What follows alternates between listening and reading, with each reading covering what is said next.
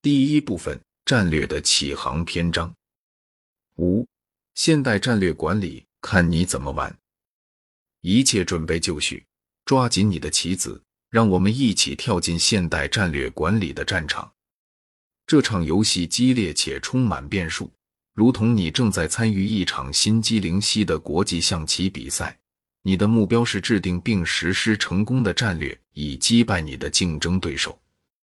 准备好挑战你的逻辑思维、独立思考能力，甚至你的领导才能了吗？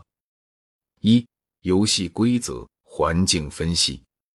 每场游戏都有其规则，而在这个战略管理游戏中，这些规则被定义为你的经营环境。就像棋盘游戏中的地图一样，企业也需要全面了解其经营环境，包括市场趋势、竞争对手。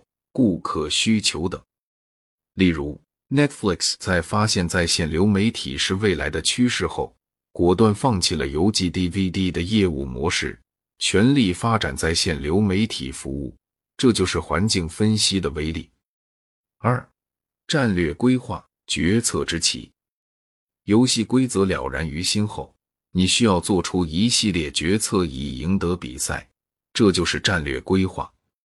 在战略规划中，你需要考虑公司的目标、资源、能力和局限，然后决定你的行棋路线。例如，当苹果公司决定进军手机市场时，他们没有选择跟随诺基亚和黑莓的脚步，而是选择了开发一款集成了音乐播放器、网络浏览器和手机功能的 iPhone，这是他们独特的战略规划。三、执行战术，棋子的行动。战略规划好似制定了行棋路线，但棋子的移动就是战术执行。这是实现你战略规划的关键一步。你的每一个决策、每一个动作都会影响到比赛的结果。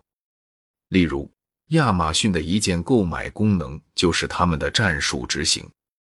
这个功能使得购物变得非常方便，从而吸引了大量的消费者。提高了公司的市场份额。四、评估和调整反馈循环。在游戏中，当你的棋子遇到困难，或者你的战略不再有效时，你需要及时的调整你的策略。这就是评估和调整，这是一个反馈循环。你需要通过分析结果来优化你的策略。例如，当 IBM 发现传统的硬件业务，越来越难以为公司带来收入增长时，他们决定转型为提供服务的公司。这就是他们的评估和调整。就这样，一盘战略管理的棋盘游戏就开展起来。它既考验你的规划能力，又考验你的执行力。但记住，这只是游戏的一部分。真正的战略管理还需要包括人力资源管理、领导力。组织文化等因素。希望在这个章节的介绍后，你能更好的理解现代战略管理，并能在实践中找到自己的行棋路线。接下来的章节中，我们将进一步深入探讨战略管理的内涵和应用。让我们一起开启这场充满激情的战略冒险吧！